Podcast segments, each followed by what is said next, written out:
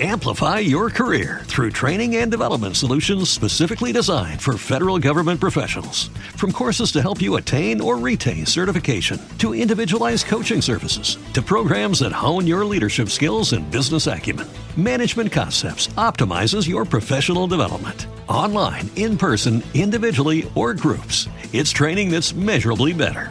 Learn more at managementconcepts.com. That's managementconcepts.com. Saludos, esto es InPopcast. Soy Rigan Liriano y en el día de hoy continuaremos hablando del folclore dominicano.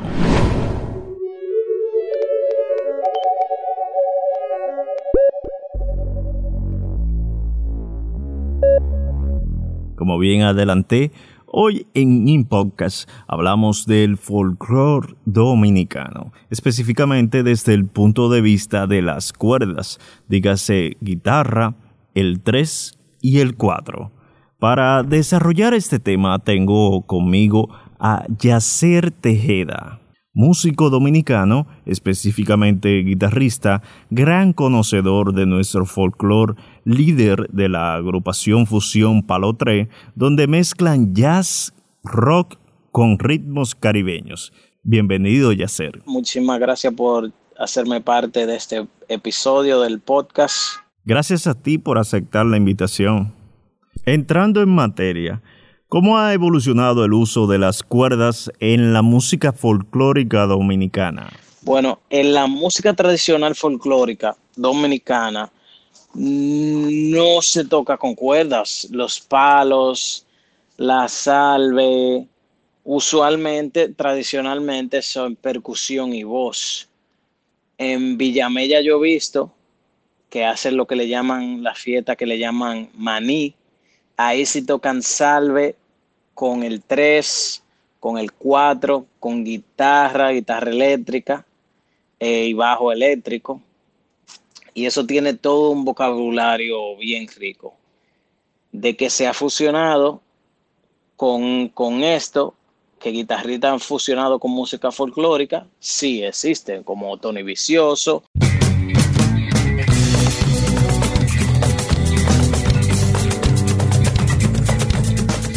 Luis Díaz.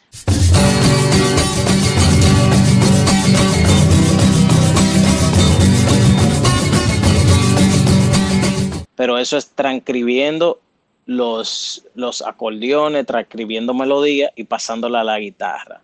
Per se, en música folclórica tradicional dominicana, que yo sepa, no se usa, al menos en el maní.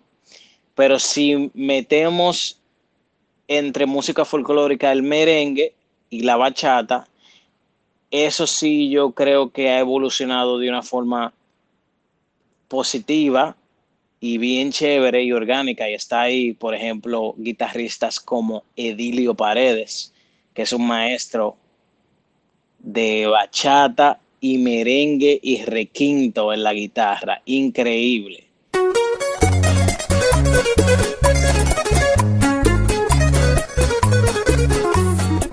Después pasa por Héctor Payán, guitarrista de los Paimasí.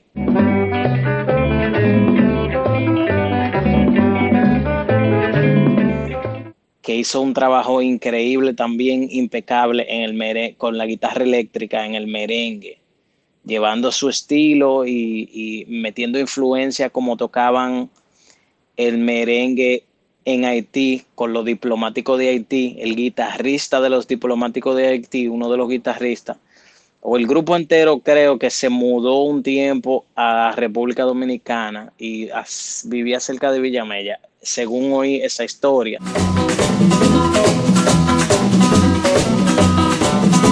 Y acabó el problema. Ya.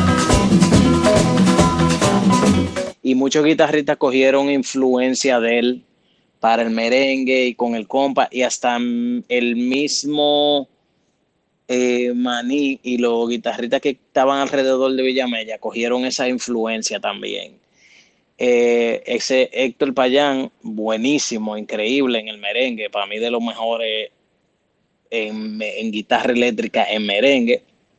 Y luego uno que yo sigo mucho y he estado aprendiendo muchísimo de él, que es Memín el sucesor. Él toca merengue, toca bachata y bacharengue, que es increíble.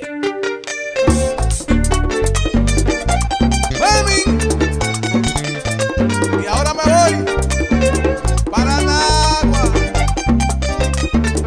Y de la forma que él ejecuta la guitarra, yo he aprendido muchísimo de, de merengue y bachata y jaleos. Está, también el duque de la bachata, que es Joan Soriano, que ese sí yo he escuchado tocando como tocan en Villamella los maní, que él toca palos y salve con una guitarra acústica de bachata y lo suena muy bien.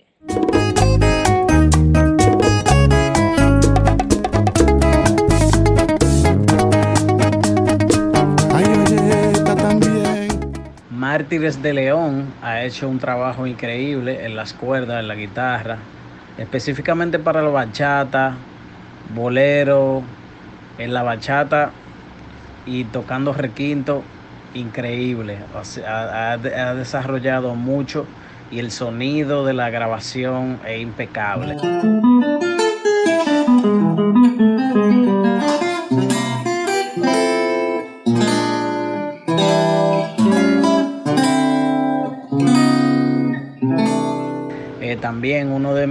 Compañeros, colegas y compañeros de, de investigación y tocábamos junto con el último proyecto de Luis Díaz que se llamaba Sonometría.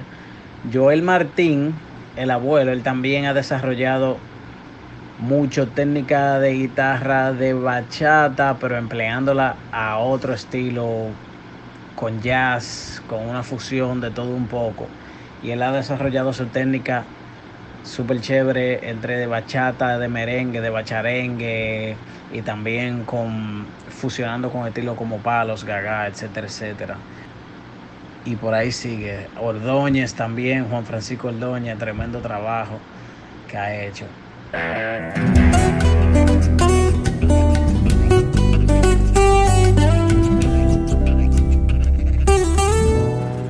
Héctor Payán, Rafa Payán, Luis Payán, ellos han hecho bien buen trabajo en merengue.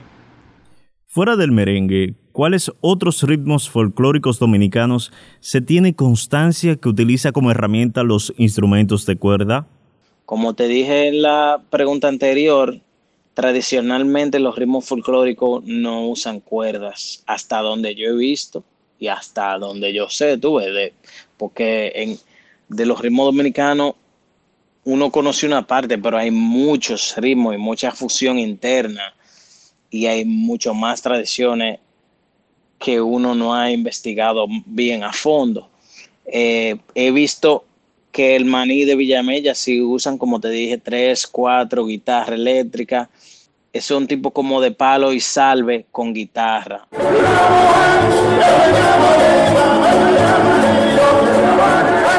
Ahí en Villamella yo sí he oído cuando iba a visitar a Jesús Miniel de Rosario, que es Cundengo, que luthier de tres, él crea su propio tres, su propio, propio cuatro, guitarrista, increíble. A él yo lo he visto llevar su cuatro a fiestas de salve y de palo y incorporar el sonido del cuatro aquí, cayéndolo atrás, suena como un, suena un piano, suena chéverísimo, pero no es algo que se ha desarrollado, que es no es algo que se toca en todos los lados con los palos y un cuatro o un tres o una guitarra eléctrica. Eh, entonces sí, de, de, esos, de esos ritmos es el que yo conozco que tiene guitarra. Ok. En tus investigaciones, luego convertidas en producciones musicales, ¿ha sido fácil o difícil de volver melodías la música folclórica nuestra, que es tan percusiva? Yo no creo que es de fácil o difícil, sino que es básicamente conocerla un poco más, adentrarse un poco más a, la música folclórica. Vamos a suponer si tú estés estudiando los congos de Villamella, tratar de conseguir las grabaciones que existen de los congos, tratar de verlos si se puede. Ahora es más difícil que estamos en pandemia. Pero hay varias grabaciones, ve cómo lo fusionan diferentes gente, etcétera, etcétera. Sí, la música nuestra es percusiva, pero acuérdate que es percusión y voz. Los cantos son, tienen unas líneas melódicas increíbles, chéverísimas. Eh, y es de ahí donde uno se basa para sacar algunas melodías de los cantos, de, de, de, esos cantos tradicionales eh, que se repite, que se hace como call and response en los coros y hay melodía bellísima, dependiendo de, de, del estilo folclórico que tú estás hablando, porque esta pregunta es un poco genérica, pero la salve tiene sus melodías que son increíbles, que se pueden transcribir a la guitarra o a cualquier instrumento melódico. Eh, los palos, depende de dónde sean, si son del este o palos de San Juan, o depende de dónde sean, tienen diferentes melodías chulísimas, igual en la zarandunga, igual en el gagao, tiano, que tienen melodías súper increíbles. Entonces, uno se basa de ahí.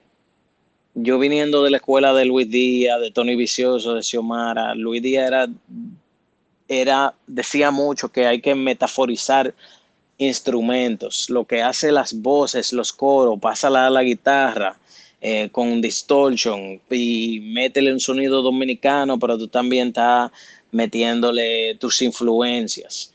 Entonces, aparte sí, hay que entender la parte percusiva, los patrones, hay que entenderlo, los cortes que se usan y también ponerle mucha atención a los coros y las melodías que se crean, que son bien ricas.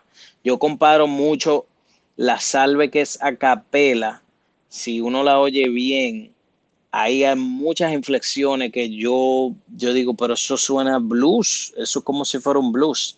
Entonces hay tantas cosas que son tan ricas y que se pueden transcribir a instrumentos de cuerdas o a cualquier instrumento melódico y armónico. Explíqueme un poco cómo es que se ejecutan los patrones de, por ejemplo, pri-pri, merengue o gaga. ¿Y cuál diferencia hay entre uno y lo otro utilizando la guitarra? Bueno, del pri-pri, como guitarrista, yo he tratado de transcribir los acordeonistas que están grabados de pri-pri para entender el vocabulario, los acordes, las tonalidades.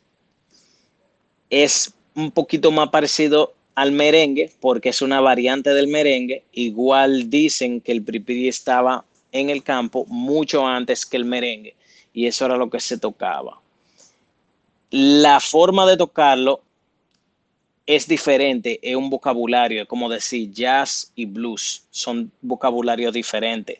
Tripri es un vocabulario, merengue es otro vocabulario, que sí pueden ir de la mano eh, y con sus variaciones, como de variaciones del merengue, como la mangulina, como también otro ritmo que se llama el carabiné, van de la mano y se pueden fusionar. Pri, merengue, sí, van un poquito de la mano.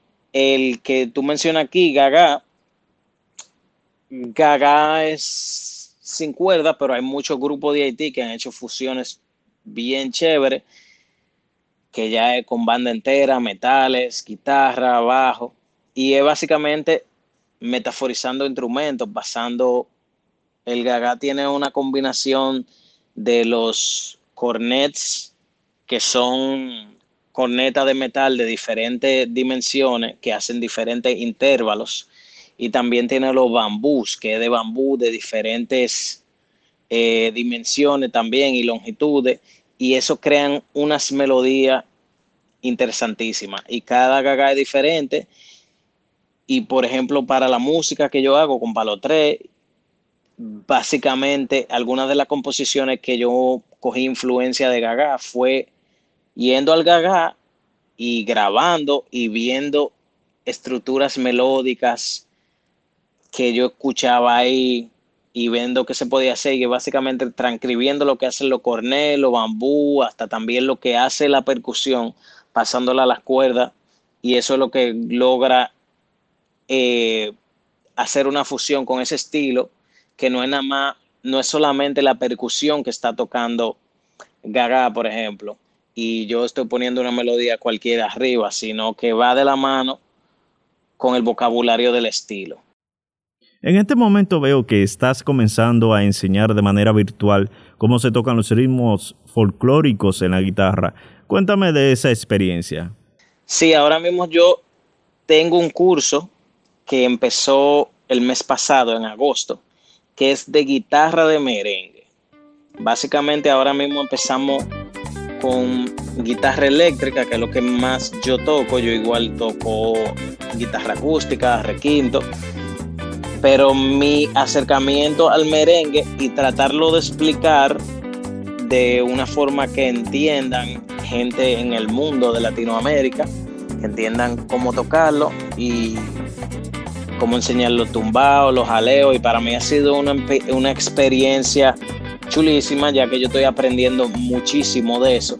Y es una buena iniciativa para ir enseñando esos patrones de guitarra en merengue, ya que no hay muchos, no hay libros, no hay tanta video de, de explicaciones de eso. Y entonces decidí hacer ese curso. Está en Patreon. Lo pueden encontrar en patreon.com, patron.com slash Yacer Tejeda. Yo tengo varios otros cursos que voy a dar, pero ahora mismo lo estoy terminando y solamente es el de merengue. Entonces, en esa parte de merengue, vamos a ver todo lo que es merengue tradicional, pri-pri, mangulina. Y ahí vamos a, a ir expandiendo el vocabulario en esos ritmos en la guitarra eléctrica o en guitarra acústica, de nylon o de metal. Y la experiencia sí ha sido, ha sido súper chévere. Hermano, mil gracias por compartir este grato momento con nosotros. Las puertas siempre van a estar abiertas en InPodcast. Muchísimas gracias por invitarme a este episodio y que estén bien todo el mundo. Le mando mucho cariño y mucha paz y amor. Bye bye. Con esto concluimos el capítulo de hoy en InPodcast. Nos encontramos en el próximo episodio. Soy Rigan Liriano. Hasta pronto.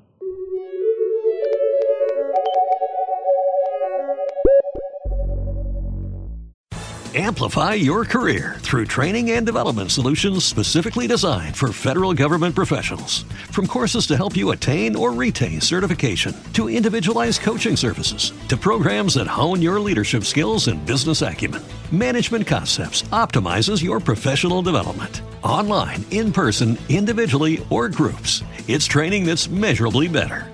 Learn more at managementconcepts.com. That's managementconcepts.com.